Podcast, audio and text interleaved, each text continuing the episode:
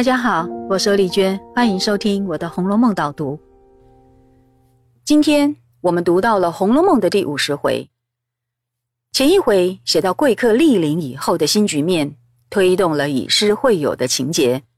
这一回在大家吃完烧烤鹿肉以后，就开始具体描写大家是怎样作诗的，包括了回目上所说的卢雪庵争联集锦诗，那是在卢雪庵一起联句。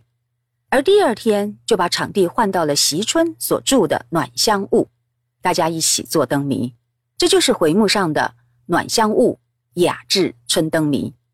这一回啊，对诗社的作诗情况大书特书，还进一步呈现出诗人们聚在一起的时候三种不同的竞赛方式。我们读者就对传统文人的风雅有了更多的认识了。第一种诗歌的竞赛方式。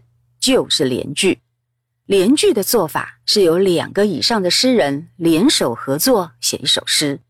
这一次的卢选安联句可以说是第一次的联句示范。后面第七十六回的时候又再度出现一次，那就是湘云、黛玉这两个人的凹金馆联句。这两次的联句做法是一样的，只是人多人少而已。而这一次参加卢选安联句的人很多。一共有十一个人，再加上凤姐偶然来凑去，她居然福至心灵，也主动参加写了第一句，那就总共有十二个人了，可以说是热闹非凡。这种诗的做法是这样的：按照顺序，第一个人先出了第一句以后，下面第二个人就要接第二句，这个偶数句必须和前一句的字面相对仗，当然。也必须合乎格律和押韵。完成了对仗以后，这一个人要再出下一句，也就是单数句，让他的再下一位诗家去对仗押韵。整个过程就是照这种方法轮流进行。也就是说，每一个诗家每一次轮到的时候，要先负担一个承接别人的偶数句，然后他再出一个单数句给别人去接。而接不下去的人，就算输了。从卢雪案的连句过程来看，这些姑娘们并不是很严格的按照顺序进行，而是允许某些人抢诗，于是整个结果就很悬殊了。我们算过，这十二个人里面，凤姐给了第一句就离场了，而香菱、探春、李文、秀烟、宝玉这六个人都只有写两句。等于只轮到一次，然后啊，就都只在一旁观战。而李启、李纨则都是写了三句，也就是只多了收尾的一句。那么剩下来的诗句就全部都由湘云、宝琴、黛玉、宝钗这四个人包办。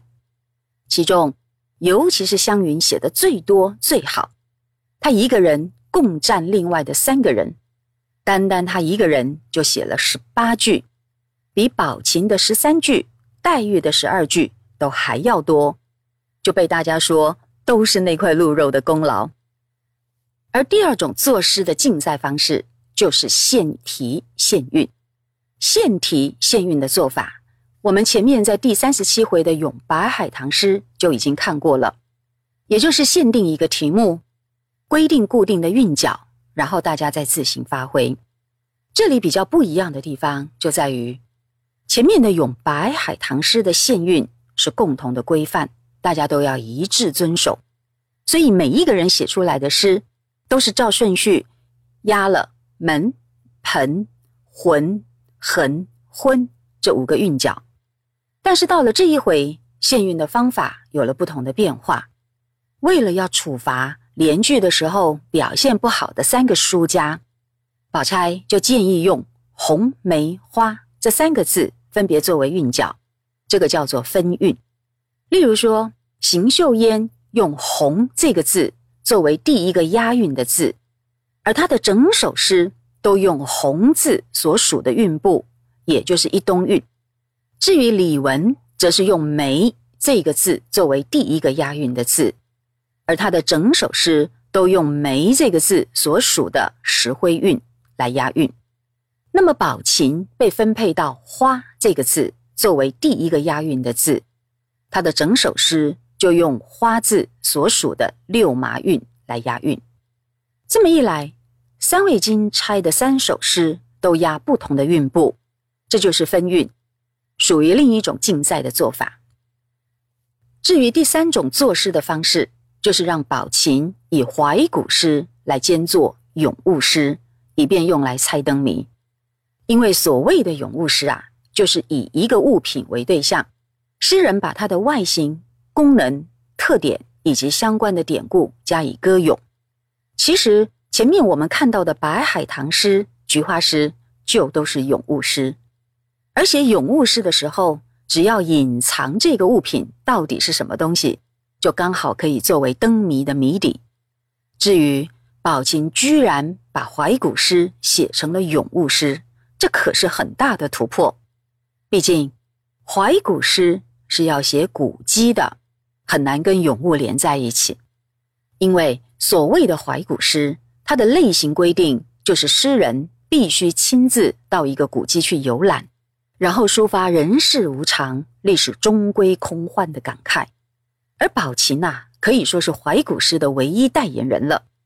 因为传统的闺秀通常大门不出、二门不迈，怎么可能写怀古诗呢？只有宝琴很例外。他虽然是皇商出身，却有一个很名士派的父亲，潇洒脱俗又不怕麻烦，始终带着妻子、女儿去游览天下，所以。宝琴小小年纪就游历大江南北，走过全国五六成以上的省份了。甚至他八岁的时候就跟着父亲到南海去买洋货，还亲眼见过海外真真国的西洋女孩子呢。所以说，宝琴所写的怀古十绝句涉及十个地点，包括塞北的昭君墓、南海的交趾，这可以说是很合情合理的。你想想看。这样的成长经验，岂不是会让一个少女见识不凡、胸襟开阔吗？原来呀，宝琴不只是美丽，还又加上这种脱俗的气质，这才能让一生见闻广博的贾母一看到他就为之惊艳呐。那么这一回的导读就讲到这里，我们下次再会。